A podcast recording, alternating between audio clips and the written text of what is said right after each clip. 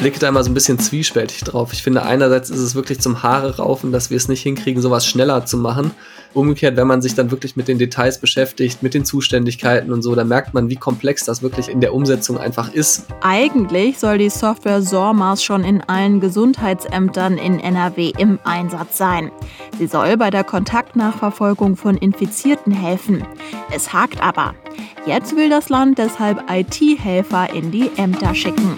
Rheinische Post Aufwacher. News aus NRW und dem Rest der Welt. Anja Walker am Mikrofon und ihr hört den Aufwacher am Feiertag. Schön, dass ihr zuhört.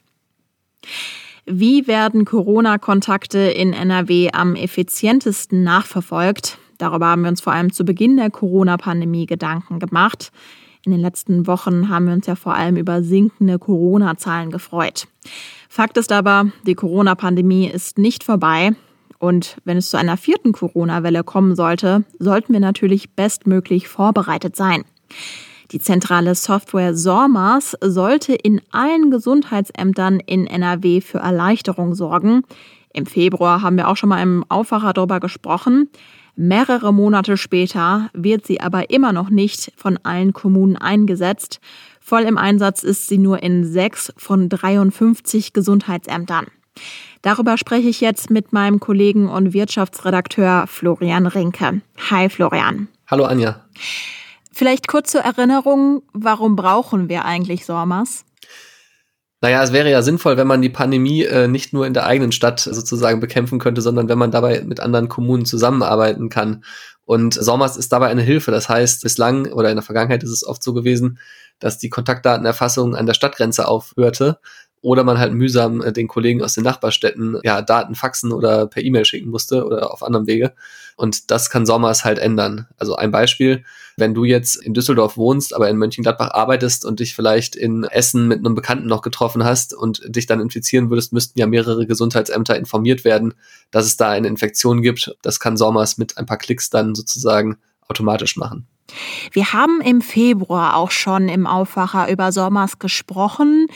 Mehrere Monate später wird sie, die Software, aber immer noch nicht von allen Kommunen in NRW eingesetzt. Warum? Ja, das ist leider ein Dauerbrenner und ein weiteres Beispiel dafür, wie schwer es ist, ja, vernünftige IT in Deutschland und am Ende auch in NRW natürlich in Einsatz zu bringen. Das heißt, ähm, ja, im Januar hatten sich Bund und Länder darauf verständigt, dass SORMAS bis Ende Februar eingeführt wird in den Gesundheitsämtern.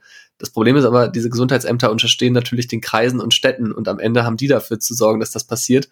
Und die haben sich teilweise geweigert oder auch schwer mitgetan, weil sie auch technisch Bedenken hatten einerseits und andererseits natürlich auch gesagt haben, okay, passt auf Leute, die Inzidenzzahlen sind so hoch, die Gesundheitsämter sind so belastet, wie sollen wir da noch eine ganze Software-Einführung hinkriegen? NRW-Wirtschaftsminister Andreas Pinkwart hatte dann damals die Einführung nicht vorgeschrieben. War das ein Fehler?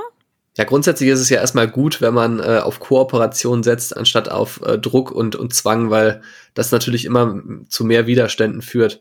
Was man sagen muss, ist, dass es tatsächlich auch technische Probleme gab. Das heißt, ja, viele Gesundheitsämter hatten ja schon funktionierende Software-Systeme und wollten nicht wechseln. Und dann hat man angeboten, dass man sogenannte, äh, also dass man Schnittstellen zu diesen Systemen programmiert.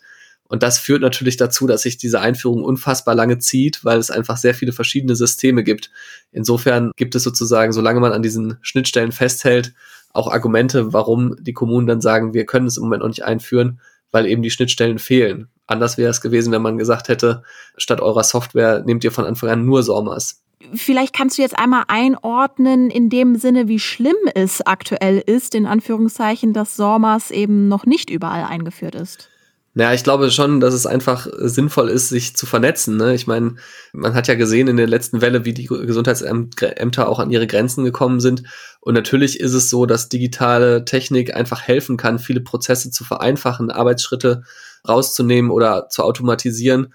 Und der große Vorteil von SORMAS ist ja am Ende auch, dass es eine Schnittstelle geben wird, mit der diese ganzen Kontaktdatenerfassungssysteme, die es da draußen gibt, also auch abseits von dieser Luca-App, die ja medial sehr viel diskutiert wurde und auch, wo ja auch viele Länder sozusagen am Ende die einführen wollten oder eingeführt haben, gibt. Und die können alle auch über, über diese Schnittstelle dann mit SORMAS kommunizieren. Das heißt, wenn es gelingt, SORMAS jetzt einzuführen und auch diese Systeme dann wiederum daran anzudocken, dann wäre man einfach für eine nächste Welle sehr viel besser vorbereitet und könnte sehr viel mehr einfach automatisieren und damit auch die Mitarbeiter, die ja in den vergangenen Monaten wirklich sehr viel geleistet haben und auch wahrscheinlich oft an ihre Kraftgrenzen gekommen sind, ähm, entlasten und, und denen auch das Leben leichter machen. Wie kann man das also jetzt beschleunigen? Die ähm, Landesregierung setzt sich dafür ein, dass es sogenannte Rollout-Teams gibt. Das ist was, was in IT-Kreisen schon sehr lange gefordert wird, dass man sagt, viele Kommunen wehren sich ja gar nicht aktiv dagegen, sondern haben einfach ja personelle Probleme, vielleicht auch Bedenken, Probleme auch die Technik einzuführen. Das heißt, ja, die Landesregierung und ein Bündnis, was sie da geschmiedet haben, die wollen den Gesundheitsämtern Partner an die Seite stellen, die sie wirklich dahin schicken und dann sozusagen die vor Ort bei der Einführung helfen und, und unterstützen. Und ich glaube, das ist der richtige Weg, dass man wirklich sagt, man erhöht jetzt sozusagen einerseits den Druck, dass man sagt, Leute, nutzt diese Zeit, die ihr jetzt gerade habt mit den niedrigen Inzidenzen und andererseits aber auch, wir geben euch alle Hilfe, die ihr benötigt, damit das jetzt wirklich endlich umgesetzt wird, weil wir dürfen nicht noch mehr Zeit verlieren. Solche Rollout-Teams werden wahrscheinlich aber ganz schön viel Geld kosten, oder? Die Kosten sind noch nicht genau bezifferbar, da sind sie gerade dran, das mal auszurechnen, aber man muss sich vorstellen, da arbeiten ja teilweise auch viele ehrenamtliche Leute in letzter Zeit daran, Programme zu machen und auch Strategien zu überlegen. Ich glaube, die Kosten sind am Ende, wenn man sich anguckt, wie viel an anderer Stelle bei dieser Pandemiebekämpfung ausgegeben wurde für Rettungspakete äh, von Natui oder sonst was, sind die Kosten für diese Rollout-Teams, glaube ich, das kleinste Problem und würden vermutlich keinen großen Millionenbetrag ausmachen. Zumal, das muss man ja auch sagen, es ja sogar Mittel für die Digitalisierung der Gesundheitsämter gibt, die Jens Spahn, der Bundesgesundheitsminister, bereitgestellt hat. Also insofern, wo, wenn nicht dafür, werden diese Mittel gut eingesetzt.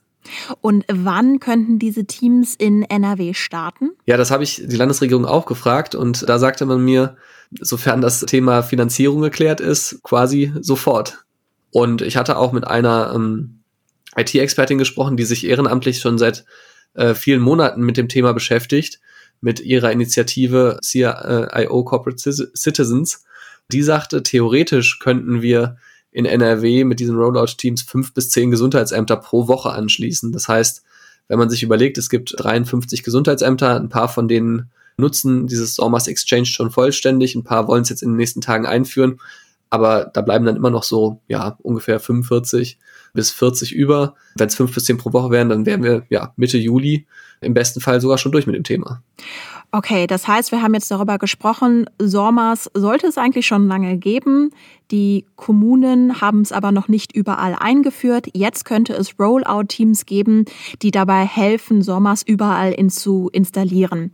Wie blickst du denn dann jetzt auf deine Recherche? Ist das jetzt ein gutes Zeichen? Ist das jetzt total positiv? Und wir können uns eben darüber freuen, dass eben so eine Kontaktnachverfolgung in den nächsten Wochen viel effizienter gelingen kann?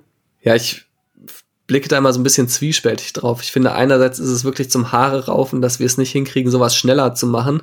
Also das ist was, wo ich von außen dann immer wirklich einfach fassungslos bin, wo ich sage, so wie kann das sein, dass wir das nicht schneller hinkriegen oder auch noch nicht hatten vorher. Umgekehrt, wenn man sich dann wirklich mit den Details beschäftigt, mit den Zuständigkeiten und so, dann merkt man, wie komplex das wirklich in der, in der Umsetzung einfach ist, weil äh, ja jeder sozusagen so seine eigenen Baustellen und Themen damit reinbringt. Insofern ähm, malen die Mühlen der Politik und auch der Verwaltung da sehr langsam. Aber zumindest habe ich das Gefühl, ist das Thema bei allen auf dem Schirm oder bei fast allen. Der Kreis Unna hat noch nicht mal den Vertrag für Sommers unterzeichnet. Aber ja, es ist bei den meisten auf dem Schirm und äh, sie wollen es wirklich ändern. Insofern finde ich, das erstmal an sich ein gutes Signal, auch wenn es natürlich äh, idealerweise alles viel, viel schneller ginge. Alles klar. Dann ganz herzlichen Dank dir, Florian, für die Infos. Ja, gerne. Also, wenn ich an einen Tatort denke, dann sehe ich irgendwie rot-weißes Flatterband, vielleicht Markierungen auf dem Boden und in meiner Krimi-Fantasie stehen ringsherum noch ein paar Menschen, die den Tatort untersuchen. Um so einen Tatort geht es jetzt aber nicht. Wir sind heute nämlich auf dem Wasser, denn auf den Binnengewässern in NRW ist ganz schön viel los. Darüber spreche ich jetzt mit meiner Aufwacherkollegin Wiebke Dumpe. Hi Wiebke. Hallo Anja.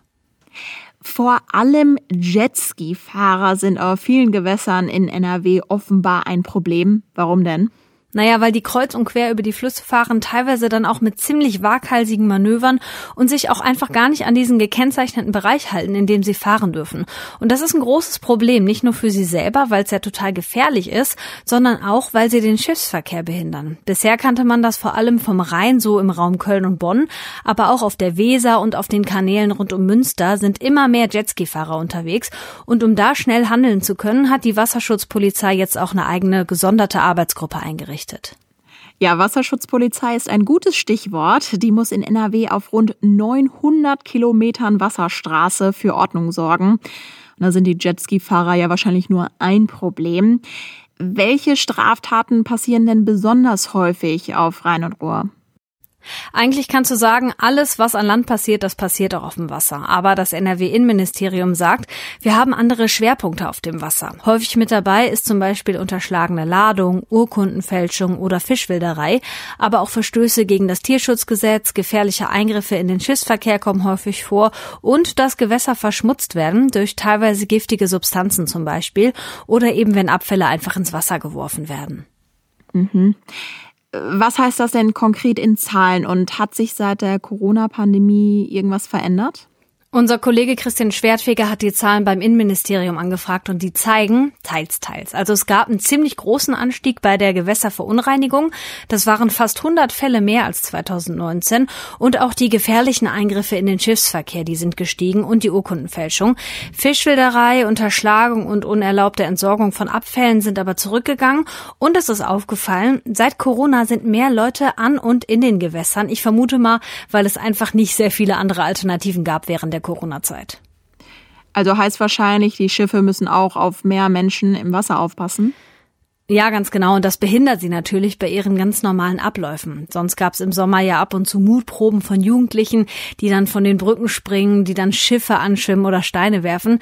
Das war und ist gefährlich, das ist ganz klar. Aber dazu kommen jetzt ganz viele, die in den Gewässern schwimmen. Die Wasserschutzpolizei hat da gegenüber dem Kollegen Schwertfeger von einem regelrechten Ansturm gesprochen und nochmal betont, das Baden in solchen Gewässern ist wirklich gefährlich. Ja, weil wir jetzt darüber sprechen, die Wasserschutzpolizei hat auch gerade tatsächlich ein Update ihrer Ausrüstung bekommen, oder? Was ist das denn? Am Mittwoch hat die Wasserschutzpolizei ein neues Polizeiboot bekommen. WSP 11 heißt das. Und das hat auch gut was gekostet. 15 Millionen Euro. Ui, das ist ja eine ganz schöne Hausnummer, oder? Ja, doch schon, aber NRW-Innenminister Reul, der war bei der Vorstellung des Schiffs am Mittwoch mit dabei, hat nochmal betont, wie wichtig die Arbeit der Wasserschutzpolizei für die Sicherheit auf den Flüssen sei und dass sie deshalb auch mit guten Booten und der aktuellsten Technik ausgestattet werden müsse. Meine Kollegin Wiebke Dumpe hatte die Infos. Ganz herzlichen Dank. Und wir blicken auf die Meldungen aus der Landeshauptstadt. Für gläubige Katholiken in Düsseldorf wird Fronleichnam auch in diesem Jahr etwas anders ablaufen. Wie schon im letzten Jahr fällt die große Messe vor dem Rathaus und auch die Prozession durch die Stadt aus. Die katholische Kirche bedauert das, aber Gottesdienst und Prozession mit einigen tausend Menschen seien unter den aktuellen Hygienebedingungen nicht möglich. Auch in den einzelnen Gemeinden wird es keine Prozessionen, dafür aber Messen geben, teilweise auch unter freiem Himmel. In Ella gibt es beispielsweise um 11 Uhr eine Fronleichnamsfeier auf dem Schützenplatz. In Wittler und Kaiserwerth wird auch an der frischen Luft gefeiert. In der San Lambertus und der Maxkirche wird es außerdem Orgelmusik und Chorgesang geben. Düsseldorf wird weiter wachsen. Das belegen Zahlen, die die Stadt in der aktuellen Bevölkerungsprognose vorgestellt hat. In einem von drei Szenarien geht die Stadt davon aus, dass in Düsseldorf bis zum Jahr 2035 über 700.000 Menschen leben werden. In zwei der insgesamt 50 Stadtteilen, in der Altstadt und in Friedrichstadt, soll die Einwohnerzahl sinken. Die anderen Stadtteile werden wohl wachsen, am stärksten Benrath und Gerresheim. Das hängt unter anderem auch mit neuen Wohngebieten zusammen, die dort entstehen werden. Aktuell liegt die Einwohnerzahl bei knapp über 644.000. Auch das steht in der Prognose. Der Anteil der älteren Menschen in Düsseldorf nimmt überdurchschnittlich zu. Das Amtsgericht hat einen 16-jährigen Gymnasiasten aus Benrath vom Vorwurf der gefährlichen Körperverletzung in 35 Fällen freigesprochen. Der Junge war angeklagt, weil er laut Ermittlungen im Schlossgymnasium Benrath im Januar 2020 Pfefferspray versprüht hatte. Die Tat konnte ihm jedoch nicht nachgewiesen werden. 35 Schüler und Lehrer hatten damals teils heftige Atemwegsreizungen erlitten. Eine Lehrerin war tagelang arbeitsunfähig, ein Schüler musste auch ins Krankenhaus. Vor Gericht bestritt der 16-Jährige die Vorwürfe. Auch mit Hilfe von Zeugen konnte der Junge nicht überführt werden. Da es an Beweisen mangelte, entschied sich das Gericht für einen Freispruch. Kommen wir zu unseren Kurzmeldungen. Heute ist der internationale Weltfahrradtag. In sechs Städten in NRW demonstrieren Fahrradinitiativen mit Pop-up-Radwegen für eine bessere Fahrradinfrastruktur. Mit den Schnellbauradwegen wollen sie zeigen, wie einfach es ist, sichere und attraktive Radwege herzustellen. In Wuppertal, Mahl und Mönchengladbach starten die Aktionen um 11, in Köln um 13 und in Bergisch Gladbach und Bochum um 14 Uhr. Organisiert werden die Demos unter anderem vom ADFC und den Bündnissen Changing Cities und Bundesrat.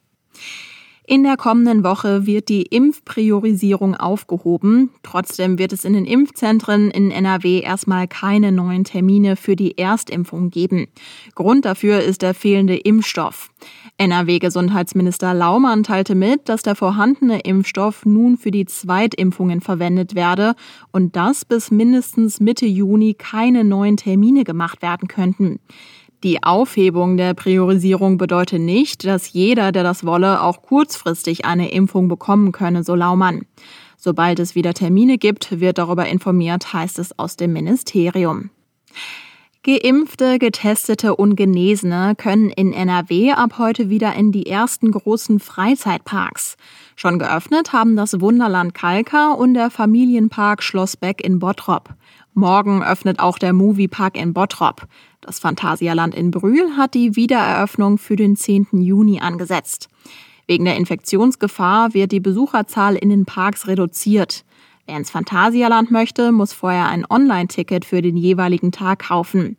Auf den Freiflächen in den Parks muss keine Maske getragen werden, aber überall da, wo der Mindestabstand von 1,50 Meter nicht eingehalten werden kann. In den Warteschlangen und in überdachten Gebäuden gilt Maskenpflicht. Schauen wir auf das Wetter. Leider müssen wir uns gerade ein bisschen von der Sonne verabschieden. Heute ist es wechselnd, teils auch stark bewölkt. Den Tag über gibt es auch immer mehr Schauer, auch Gewitter sind drin. Später gibt es dann auch Starkregen, auch Sturmböen und Hagel sind möglich. Die Höchstwerte liegen zwischen 22 und 27 Grad. Morgen startet der Tag heiter bis wolkig. Den Tag über wird es dann immer nasser und es kann auch wieder unwetterartig werden. Und das war der Aufwacher an Leichnam. Genießt den freien Tag. Bis bald. Mehr Nachrichten aus NRW gibt's jederzeit auf RP Online. rp-online.de